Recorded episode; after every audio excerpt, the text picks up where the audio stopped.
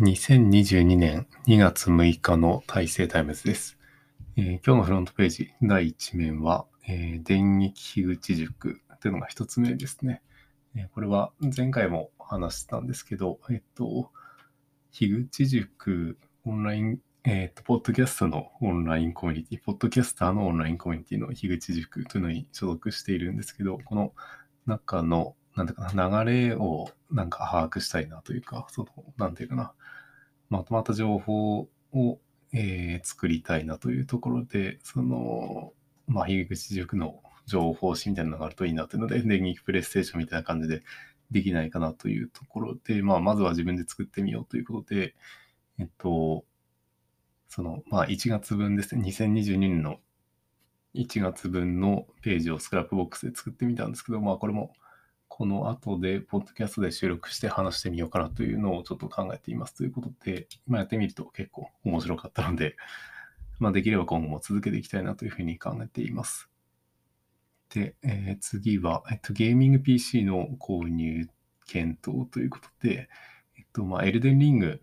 というフロムソフトウェアの、えっと、新作が2月の下旬に発売されるということで、まあ、それに合わせて、えっと、今、手元にプレステ4もプレステ5もないので、えっと、まあ、それを動かすためのパソコンということで、ネットゲーミング PC を買うことを決断しても注文をしましたということですね。これはまあ結構考えてはいたんですけど、うんと、なんていうかな。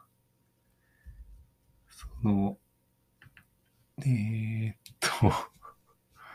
まあどういうスペックのものがいいかなっていうので、まあ大体その、今のゲームがまあそこそこのもので動く、そこそこの、えーっと、フレームレートで安定して動くっていう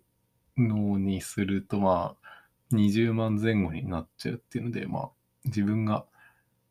注文したのは、まなんか送料とか込みで23万8000円ということで、いい山のレベルなんとかとか、そういうブランドで、えーっと、なんだったかな。えーっと、とりあえずその、Core i7 の第12世代のやつにして、メモリ 32GB で、グラフィックボード RTX3060 というやつにしましたと。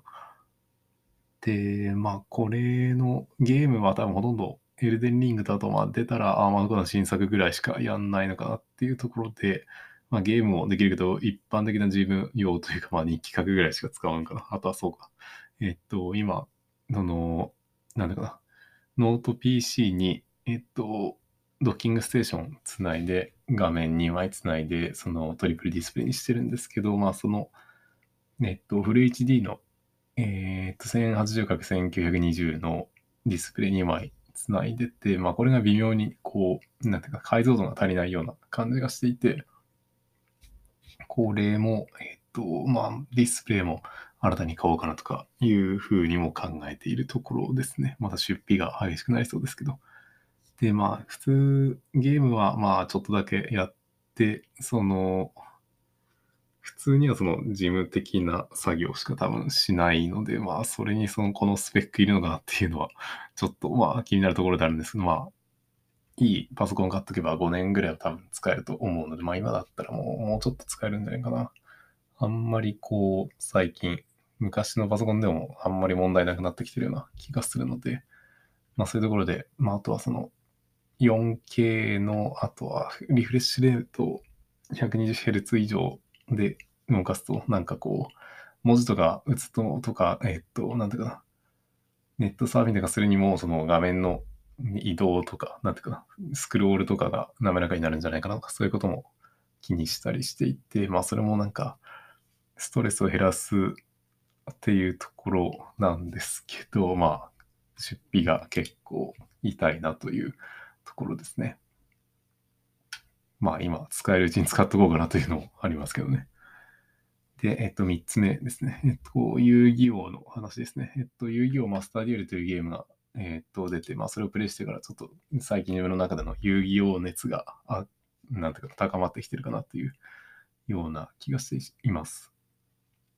で、その敵が使ってくるカードとか、その自分が意識してみたのが何年前かな。多分、5、6年前ぐらいの情報で止まってるので、その間の情報を埋めるのに、えっ、と、遊戯王カードウィキというそのウィキですね。有志が作ったウィキがあって、まあ、この情報のなんだか整理のされ方がすごい、えっ、と、自分にとって好みだなというのを改めて感じたというところで、まあ、えっ、と、 Scrapbox のページとかもこの遊戯王カードウィキみたいになんていうかな、フォーマット決めて情報を整理していけたらいいなとか、もうぼんやりと感じてるところですね。あとはなんか YouTube でこう遊戯王関連の動画見てると、おすすめで上がってきたのが、そのタンクトップ小隊っていうチャンネルです。まあこれニコ生で、うんと、活躍してるのかな。そのアマチュア芸人みたいな感じなのかなと思うんですけど、その遊戯王の、えっと、最初にアニメにや、アニメ化してたのが、その東映ですね。東映が、ね、えっと、アニメ化した時は、その闇遊戯かな？遊戯の声優が、えっと、誰だったかな？あの、碇シンジとかと同じ、その声優の方がされてて、で、えっと、その後の2個目のアニメは、えっと、テレ、じゃテレ東か。えっと、テレ東版の遊戯は、えっと、風間俊介さんですね。まあ今、えっと、ニュースとかの、なんていうかな、コメンテーターみたいな感じになってるのかな。というところの、その二人の遊戯がこう なんかしょうもない遊びを、その声優の真似をして、えっ、と、ハイテンションで遊ぶという、そういう番組が、なんかすごい、なんか雑に面白いなというので、つい見ちゃうんですけど、まあそういうタンクトップ招待のチャンネルとかも面白かったりとかですね。で、まああと、ちょっと遊戯王カードウィキの話にちょっと戻すと、なんていうんですかね、その、その遊戯王というかカードゲームの面白さっていうのはその結構知的好奇心を埋めるというところにあるのかなっていうので、その、そのカードとカードのつながりというか、どういうカードとどういうカードを、えー、と組み合わせると面白いとか、そのどういうそのカードとか、なんでかな、パックが出てきた歴史とか、その、そういう、うん、なんか、知識欲を煽られるような感じになってるなと思いますね。あとはその、と、まあ、他のものに、他のカードとか他の情報につながるリンクが多くて、まあ、それがこう、脱線の要因にもなってるなっていうような感じがしていますね。であとはその5年間ぐらいその自分があんまりそのカードの情報を追ってなかったっていうところで、その空白の歴史を埋めるような面白さがあるのかなというような発掘調査みたいな感じですかね。っていうような感覚もあるなとか思ったりしますね。で、あとは、えっと、そう、遊戯王関連の、その、なんだろう、パワープロとのコラボで なんか面白かったのが、まあ、ブラックマジシャンとかブルーアイズとかですね、それが、あの、パワープロ君のバッターとかピッチャーにもなるんかな。まあ、ブルーアイズ、ホワイトドラゴンがバット持って バッ、なんかバッティングしてるっていうのめっちゃ面白いですね。絵面的にシュールでいいですね。で、あとはまあ、遊戯王 5Ds についてちょっと話してみたいなとは思うんですけど、まあ、これもちょっとなんだろうな、ちょっと整理して砂肝さんと一緒に雑談できたらいいなとか思ってますけどね。まあまた今後話していきたいなと思ってます。で、今週のインプットですね。インプットは、これは過去の自分の記事を振り返ってみていますと。で、ちょうど1年前ぐらいかな。その配信先とか記録先どういうふうに使い分けるかっていう話をしていて、Twitter はなんかその今に注目したメディアで、なんか手紙っぽいよねっていう話ですね。で、えー、っと、ポッドキャストはどうなのかな、その、えー、っと、まあ、ある程度まとまった情報とかを伝えたりするのとか、あとは、その気持ちとか感情を伝えるのにいいかなとかいうふうに感じたりして、で、まあ、ブログを書いてたんですけど、まあこれ今ほどのスクラップボックスになってて、これはなんか図書館っぽいなとか、その重たさとかもなんか量とかも図書館っぽいなっていう感じですね。でまあ最近だと Zoom とか Discord とかもこの情報発信とか情報共有になってくるのかなとは思うんですけど、Zoom はその何かを紹介するっていう用途に使うのかなっていうような気がしますね。で、えっと、Discord は結構、うん、むずいなとは思うんですけど、そのフィードバックとか議論とかをいるために使うことが多いような気がして、ちょっと閉じた感じというか、プライベート寄りな感じがしますね。まあ、ただ、その、単発的なやりとりだとあんまりこう、面白くなくて、まあ、ポッドキャストとかにしてもですね、なるべくこう、継続的に関わり合い続けられるのがおもろいのかなとか思ったりとか、あとはその自分でなんとなくこう、作品化して、まあ、その作品でコミュニケーション取るみたいなところ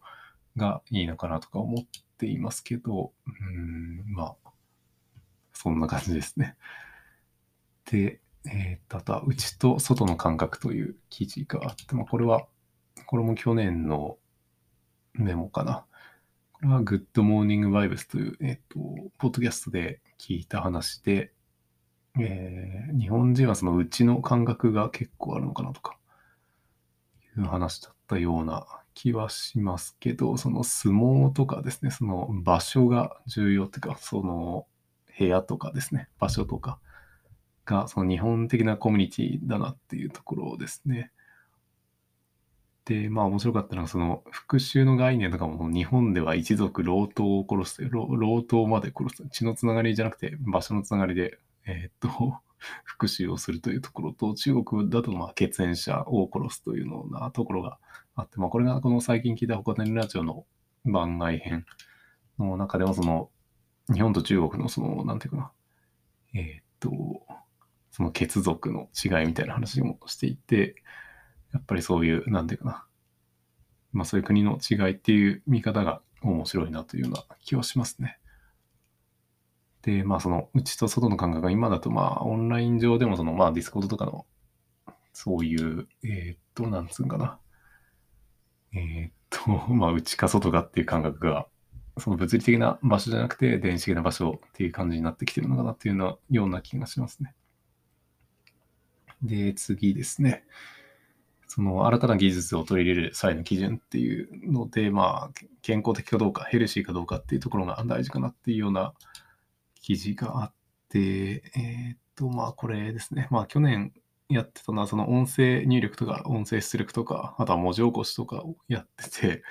その、こういうふうに音声で出したものを文字起こしすると、文字量が多すぎて処理しきれないなっていう問題があって、まあ、これなんかあんま健康的じゃなさそうだなっていうようなのが直感的にあって、まあ、そういう新しい技術とか方法ですね。処理しきれるかどうかっていうところが、うんと、なんだかな、継続的かどうか、健康的かどうかっていうところになるのかなという、持続可能かどうかって感じですかね。で、まあ、これで感じるのが、そのオンラインゲームとか、まあ、TikTok とか、オンラインサロンとかもかな、オンラインコミュニティとかも、こう、健康的かどうかっていうところをちょっと考えてみるといいのかなっていうような気がしますけどね。うんまあやっぱり人との関係って結構依存しがちだなっていうのがあって、まあ遊戯王とかもそう、小学生ぐらいの時に流行りだしたんですけど、やっぱりまあポケモンとかもかな。あの頃の、そういうの人間関係とか交流を前提としたゲームっていうのの、その逃れられない誘惑みたいなのめちゃめちゃ強かったような感じがしていて、まあそれがそのオンラインのコミュニティ、コミュニティとかでも起こりがちになっちゃうんじゃないかなっていうような気はしてますけど、うん、まあ、ほどほどにっていう感じですかね。ということで、まあ、えっ、と、インプットはこの3つですね。で、次の試作ですね。試作のコーナーで、頭脳ロードアスリートの話題ですね。これもまあ、何度か話してますけど、えっ、と、まあ、これもなんか最近思いついたことというか、またこう、脱線をついしてしまうので、まあ、そういうことを考えていて、えっ、と、まあ、脱線するのが普通というか、その、脱線の習慣ってなんかこう、呪いっぽいよなっていう話があって、こう、簡単には解除できないっていうか、生活習慣病みたいな感じなんで、簡単には解除できなくて、しかも永続的になんか効果があると。で、まあ気づいたらなんか解けてる場合もあったりとかするんですけど、まあその呪いを解除するのに多分一定以上の、うん、なんていうか、儀式みたいなものとか、そのコストが必要になってくるのかなとか思ったりしてますけど、あとまあ、その人間というかまあ生き物は結構怠惰な状態が基本なんじゃないかなっていうことですね。まあ何もそのプレッシャーがないと多分、えっ、と、まあ飼ってる猫みたいにその食べて寝て時々遊ぶぐらいのことしか人間もしないんじゃないかなっていう、その満たされてるとその食って寝て遊ぶことしかしないんじゃないかなっていうような気がしていて、まあ今は結構社会としては満たされてる感じになってきてて、なかなかそのぐらいしかできてないような気がしますね。そのよっぽどなんか強い志があってそれに向かってやってる人ならいいんですけどね。で、まあそういう満たされた社会というか、その衣食住がまあある程度確保されてる状態だと、その、やっぱりその、まあみんなとかで言われてるその低負荷な状態というか、その自分のやる気が出るところ、ついやってしまうようなところで、えー、働くというか、まあそういうところで社会に貢献してお金をもらうっていうところが、そう生きる上で結構有利なんじゃないかなというのは、こう、まあ今の社会としても結構理にかなってるような気がしますね。というところかな。まあ、あとは、うーん、まあ朝のまた目覚め方とかもまた考えたりとかしてて、まあこれも気分によって変わるので何とも言えないですけど、こう、なんていうかな、その朝起きるときに甘いものをなんか口に入れることを想像するだけでもなんか動き出しやすかったりとかしたなとか、あとは肘とか膝でついてみて、なるべく接触面積を減らしてみるとか、そういうこととかですね。あとは、まあちょっと、あれかな、暖房器具でパネルヒーターというのを使ってるんですけど、これも、その足の、えー、っと、下半身を温めてるんですけど、なんていうか、足の前側じゃなくて後ろ側からっていうか、こう、くらはぎじゃないな、膝の裏側から温めるとなんかすごい幸福度が高いなとか、そういうような感じがしたりとかして、えー、っと、まあそういう、なんていうかな、やる気をなるべく下げないというか、そういうのも暖房器具で使い方で結構変わってくるなというのを感じました。で、えっと、まあ次も同じような話題で、頑張りたいけどやる気出なくて辛いという話で、これはそうですね、その結構なんか、そう、仕事が思うように進まなくて辛いということで書いてるんですけど、なんかやり、やろうとしてても、うーん、なんていうかな、その予想より時間がかかっちゃって、まあそれでなんか自己嫌悪に陥るみたいなのがあったりしますね。まあこれはその自分の能力多分過大評価しすぎなんじゃないかなっていうところがありますけど。で、あとは、まあその、まあ今の職場とその前職かな。前職場転職前の前職場ですね。そのやり方、その前職場の方の経験が長かったので、その前職場での経験をそのままやろうとしていて、なんかそれで微妙にこううまくいかんなっていうことが結構あって、まあそれなんかこう、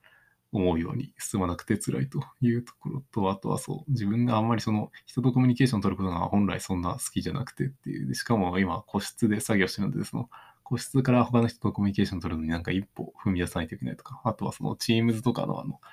なんだかチャットベースのコミュニケーションとかもあったり、その。チャットででコミュニケーション取ればいいのか、電話すればいいのか、えー、メールすればいいのか、直接会いに行けばいいのかみたいな、そういうのがちょっと、なんていうか、迷うところがあって、それがこう、めんどくせえなっていうことを感じたりしてますね。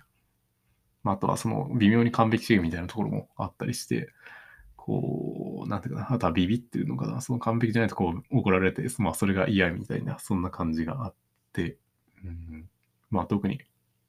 完璧じゃなくてもいいと思わないと、なんていうかな、仕事の効率上がらんだっていうような感じがしていて、まあとりあえずすぐ出して指摘されてっていうのを回せばいいのかなとか思ったりもしてますけど、まああとはその、なんていうかな、なるべくうーん、その、ちゃんとルールにのっとってやろうみたいな、そういうような意識が働いて、まあ本来そんなルール、ちゃんとしたルールなんて現実世界にはないはずなんですけど、まあ、どうなんかな。その役職を超えてなんか指示出さないみたいな、そういうのあるとは思うんですけど、なんかその辺も、まあ柔軟にやっちゃえばいいのかなということですね。まあ結局多分、まとめると、その怒られるのが怖いっていう、ただそれだけですね。それ以上で意味はないっていう、まあそういう記事も過去に書いていって、まあそれだけですね。多分。で、まああとはその、まあ次の話題になりますけど、人間も話を聞くことが好きっていうのもあって、なんか、なぜかこう、話を聞くのは、なんか優先される、優先度が高いなっていう、これなんでなんかなっていうのがありますね。その雑談は、雑談で会議が伸びるのはなぜか優先されるっていう、そのよくわかんない事案があると思います。なんでなのかなこれは、相手のことを否定するとかしないとかそういうことに関わってくるのかなとは思うんですけど、なんかまあ自分も結構つい相手の話を聞いちゃいがちっていうところがあって、えーっと、その相手の話を無視したりするっていうことが、そのまあ嫌われたりするので、まあそれが苦手なのかなっていうような気がしますね。はい。で、次の話題で、えーっと、PC の作業環境改善とかの話ですね。えっと、まあ、研究費で、えっと、トープレのリアルフォースの静音バージョン、えっと、荷重が 30g のやつで、静音のキーボード、えっと、R2TLSAJP3BK というやつを研究費で買いました。まあ、これがちょっと触ってみた、まだちょっと触ってみただけなんですけど、結構軽くタイピングできてめっちゃいい感じで、えっ、と、まあ、ただ文字が、キートップの文字が薄すぎて読みづらいなっていうのはあるんですけど、30g、今までのキーボードの多分 45g ぐらいで、まあ、それよりちょっと体感的には重いような気がするんですけど、この 30g がめっちゃ軽くて、なんか指疲れなくていいですね。で、えっ、と、まあ、自作キーボードのキースイッチのバネもちょっと変えてみたくなったというぐらいね、その 30g のキーボード、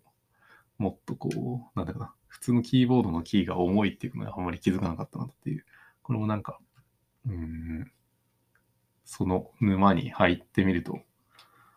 うん、入ってみないとわかんないこと、体感してみないとわかんないことって結構あるなというような感じがしますね。で、次は、